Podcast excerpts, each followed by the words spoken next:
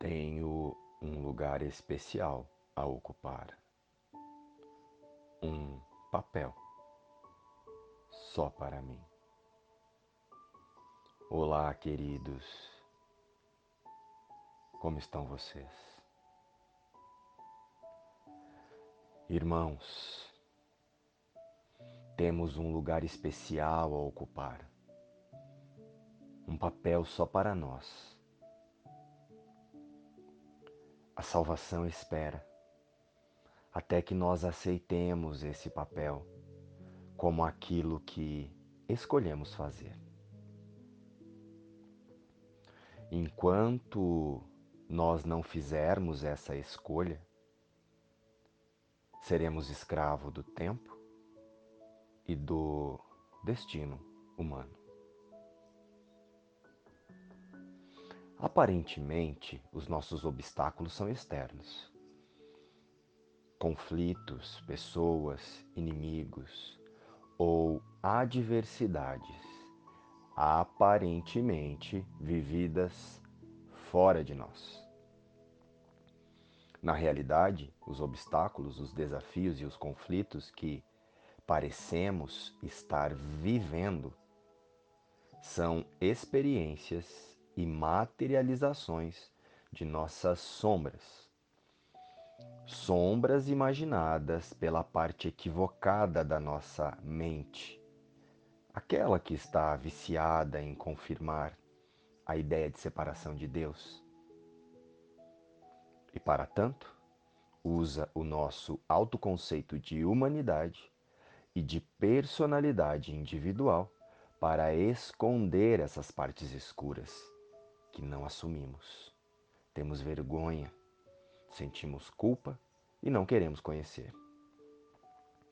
Mas, no entanto, estas sombras são projetadas e reproduzidas em nosso cenário o tempo todo.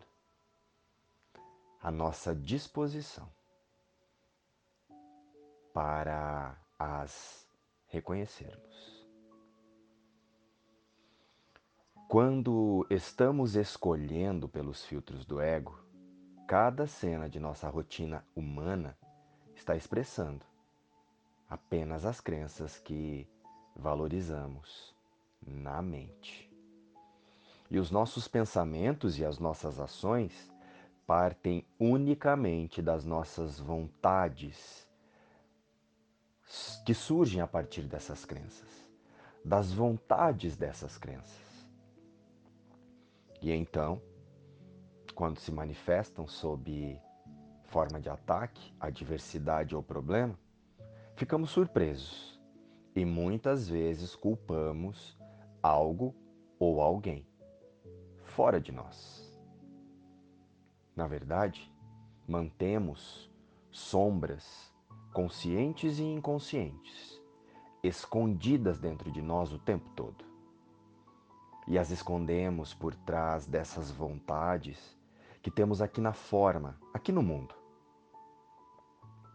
Estamos falando aqui daqueles desejos, manias, fantasias e definições de felicidade que elaboramos para dizer: quando eu tiver ou fizer isso ou aquilo, então estarei feliz quando eu fizer aquela viagem, quando eu conseguir aquele namorado, quando a sexta-feira chegar. Esses são só alguns exemplos de muitas outras expectativas que aplicamos aqui no mundo e em nossos irmãos. E com isso, na grande maioria do tempo, oscilamos entre as vontades das crenças e nos equivocamos, pensando, pensando ser a vontade de Deus para nós. Mas a vontade de Deus para nós é a abundância em todos os aspectos que o amor representa e nos conduz apenas para sentimentos de paz. Já as vontades das crenças nos conduzem sempre para a inquietude, para o desejo e para a euforia o arrependimento e, para concluir, a culpa.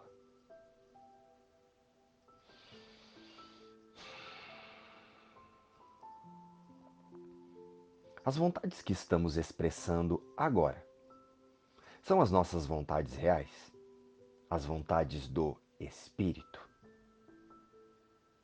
ou são as vontades de nossas crenças.